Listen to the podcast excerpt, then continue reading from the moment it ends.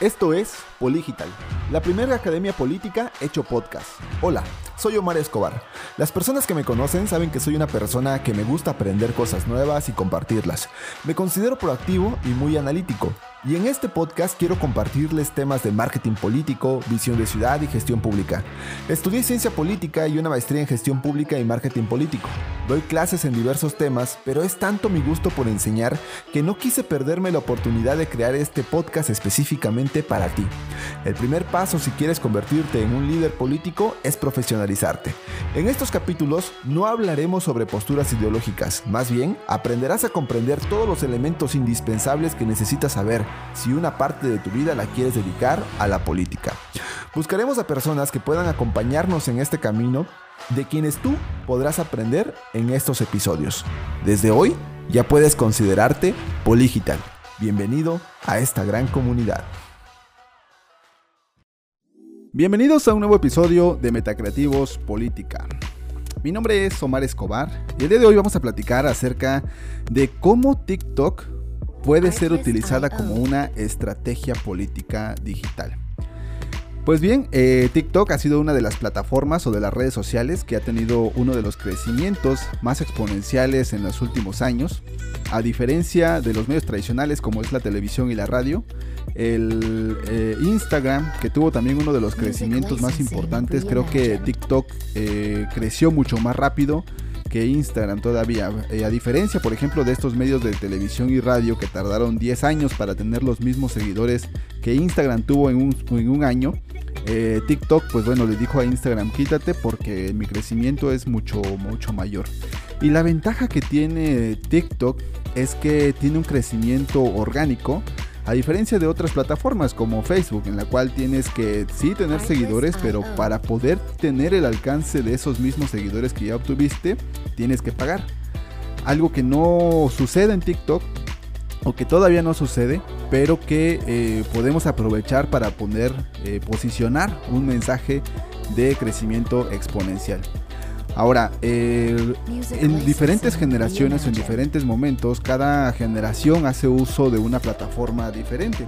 ¿no? Porque, por ejemplo, Twitter eh, tiene un aspecto más de enfocado a comentarios para construir comunidad a partir de liderazgos o a partir de líderes.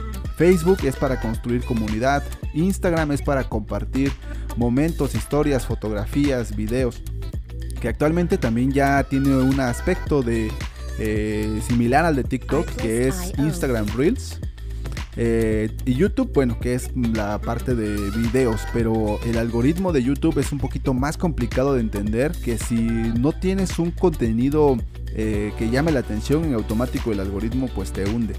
Pero esto no sucede en TikTok. Fíjense que TikTok hay eh, o te muestra en, For You te, muestra aspectos desde personas que tienen muchísimos o millones de likes hasta personas que tienen muy pocos likes. Entonces la ventaja del algoritmo de TikTok es que funciona un poco más democrático, por así decirlo. Y otra de las ventajas, pues bueno, es que habla acerca del entretenimiento, eh, acerca de, la, este, de, de, las emociones y de la construcción de empatía, que creo que sería una herramienta perfecta para una estrategia político digital. Ahora, vamos a ver eh, algunos datos o unos datos importantes del crecimiento de TikTok. TikTok al menos tiene 800 millones de usuarios activos en este momento en el mundo. Y ha tenido 200 eh, millones de descargas. ¿Cuáles son eh, el, auditorio o la audiencia a la que va dirigida TikTok? Pues prácticamente es hacia la generación Z, eh, es decir, a los adolescentes, aquellos que nacieron entre el año 2000 y 2010 más o menos y que tienen entre, entre 12 hasta 24 años, ¿no? Es una, es una población que viene creciendo y que si lo comprobamos con la parte del proceso electoral, pues bueno, es a partir de los, de los 18 años.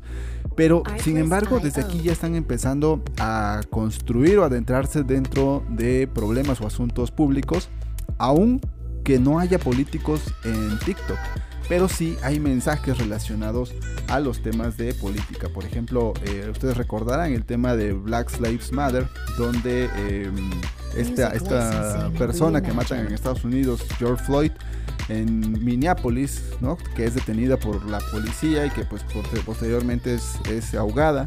Y de ahí surge un movimiento este, eh, donde se busca ¿no? la, la idea de, de, la igualdad de derechos entre personas blancas y negras en Estados Unidos.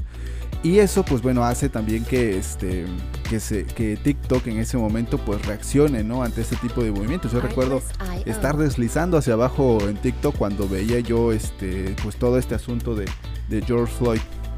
Eh, actualmente TikTok tiene este, pues muchos seguidores en lo que es Estados Unidos, en China y en la India. Recordemos que bueno, este, este producto o esta plataforma viene de China y eh, Estados Unidos buscó ciertas restricciones para que TikTok no, este, no compartiera o tuviera mayor cuidado con los datos o la información de sus usuarios. Por lo cual, bueno, Estados Unidos, Donald Trump, pues buscaba también que este, sacar a TikTok de Estados Unidos o cancelarlo pues también haciendo un poco de presión política en este aspecto para, pues para que este, China pues mantuviera también cierto, cierto control o, se viera controlado por Estados Unidos. Y es que fíjense que en los temas electorales, o sea, cómo todo esto eh, repercute o implica en los temas electorales, porque por ejemplo Rusia eh, se le descubrió, o al menos se le acusó, de haber, eh, haberse visto inmerso dentro de la campaña política de las elecciones anteriores en Estados Unidos. Entonces, eh, ahora China pues tiene mucha información o muchos datos de las personas que están usando esas plataformas y pues bueno, eso hace que también eh, pues sea pues riesgoso, ¿no? Para Estados Unidos el tener eh, una plataforma que esté recopilando datos de norteamericanos. Ahora, ¿cuál es el tiempo promedio que una persona está en TikTok? En promedio, un usuario gasta 52 minutos al día en la aplicación y TikTok está disponible en 155 países. También nos dice que 9 de cada 10 usuarios de, cada, de TikTok usan la app varias veces al día. Es decir, el 90%. Y el número de usuarios adultos al menos ha crecido en los últimos, eh, fíjense aquí, en los últimos meses, poco a poco ha crecido 5.5 veces el número de usuarios adultos. Les digo, esta es una plataforma pues para jóvenes, para, para silenials, para la generación Z. Pero eh, ya empiezan también a entrar personas adultas. Eh, la media de visualizaciones en TikTok son más de 100 millones de visualizaciones al día. Que habla pues igual de mucho de mucho contenido, de muchos videos y sobre todo este formato de video que es eh, de entre 15, minutos 15 segundos a un minuto, pues son mensajes muy rápidos, ¿no? A veces eh, en el mundo del pasado nos decían que teníamos que estar sentados este, una hora, dos horas, tres horas en un diplomado para estar aprendiendo. Cuando TikTok ahora te hace formatos demasiado rápidos, en 15 segundos, en un minuto tienes que poder transmitir este mensaje. Entonces, eh, TikTok podemos ocuparlo como una estrategia política, porque lo que vemos es que tenemos eh, diferentes eh, escalas de crecimiento que se nos pueden dar. También pues, podemos mandar mensajes muy concretos. Pero fíjense que he visto a políticos ya en TikTok, pero que están dando mensajes muy similares a los que siempre daban, ¿no? Estas, estos formalismos, estos mensajes como de campaña, y yo creo que eh, TikTok tiene que ser manejado de una forma estratégica, de tal forma que genere empatía con los usuarios, estar consciente de que la mayoría de los usuarios ahí son este, adolescentes o bien adultos jóvenes, pero que es un mercado que empieza a construirse eh, política a partir de ahí. Y yo creo que quiero darte estos cuatro elementos importantes para construir tu estrategia política digital a partir de TikTok. La primera de ellas es construir empatía. La construcción de empatía tiene que ver con estar centrado en el usuario, darnos cuenta de quiénes son nuestros usuarios. Les digo, pueden ser jóvenes de entre 14 años a 24 años, que es una edad en la que vienes eh, desarrollando, creciendo ciertas ideas políticas y que empiezas a involucrarte dentro de los asuntos públicos, aunque no necesariamente ellos tengan que eh, ver una figura de un político para poder sentirse representados.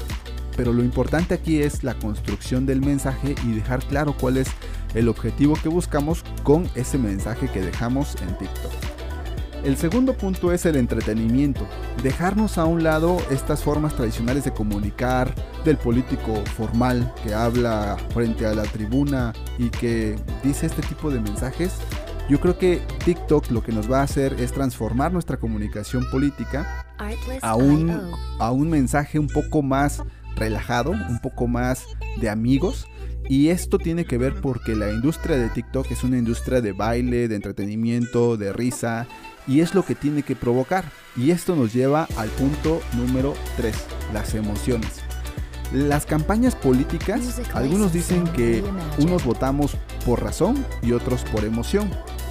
Aunque quisiera estar más de acuerdo con la primera, con la razón, la realidad es que las campañas políticas se construyen a partir de mensajes que generan emociones. Entonces, el que logre generar mayor emoción va a ser el que va a tener el triunfo electoral. Entonces, no hay que engañarnos. TikTok es la plataforma excelente para poder mandar un mensaje que transmita esta emoción. Y es que recuerden que anteriormente teníamos, por ejemplo, información geográfica, demográfica. Pero ahora tenemos demosicográfica digital. ¿Qué quiere decir esto? Que podemos saber a partir de los datos qué es lo que está sintiendo cierta población. Imagínense los datos que tiene Spotify. Spotify puede saber si estás feliz, estás contento, estás enojado o cuáles son las emociones que estás teniendo, porque precisamente eh, a partir de estos datos psicodemográficos digitales. Y finalmente, esto nos lleva al crecimiento exponencial. Como ya vimos el crecimiento de TikTok en los últimos años y sobre todo después de que inició la pandemia, pues fue... Eh, eh, fue exponencial. ¿Y qué quiere decir eso? Bueno, que es una ola que empieza a crecer y que los comunicadores políticos digitales pues tienen que estar ahí aprovechando este, este crecimiento de esta ola pues para poder mandar estos mensajes de entusiasmo, de democracia, de participación en los asuntos públicos, de fortalecimiento de la participación ciudadana, pero obviamente desde, un, desde una red social o desde una plataforma que nos esté eh, dando esta oportunidad a partir de entretenimiento, de videos cortos y de mensajes que generen empatía y entretenimiento y emociones con nuestro, nuestro público objetivo. Ahora, eh, ¿cuál es uno de los riesgos que presenta TikTok? Lo que les comentaba, por ejemplo, al principio. TikTok maneja datos o información que según Estados Unidos ha revelado que, este, que no tiene tanta protección de sus datos. Entonces, a lo mejor el único problema que podríamos tener, bueno, tendríamos que, cuidar sería el tema de la protección de los datos personales. Por ejemplo, al el candidato este, Donald Trump, pues se le recomendó que no usara TikTok, así también como al otro candidato Joe Biden se le dijo que no abriera cuenta de TikTok porque precisamente podrían estar en riesgo sus datos. Pero bueno, vamos a tener nada más únicamente la premisa o el cuidado, ¿no? La protección de nuestros datos personales, pero pues sí podemos ocuparlo como una herramienta de estrategia política. Eh, recuerden que bueno, en Metacreativos lo que queremos es ayudar a las personas, candidatos, si quieres ser asesor, si quieres ser comunicador digital de un candidato, eh, escucha este podcast, la verdad que eh, tratamos de darte contenido significativo, de ayuda, de valor, para que tú puedas tener una mejor campaña política y sobre todo pues podamos juntos fortalecer nuestro sistema democrático. Pues hasta aquí el podcast del día de hoy. Espero que esta información te haya servido, hayamos aprendido juntos. Mi nombre es Omar Escobar y nos vemos en un próximo episodio. Hasta luego.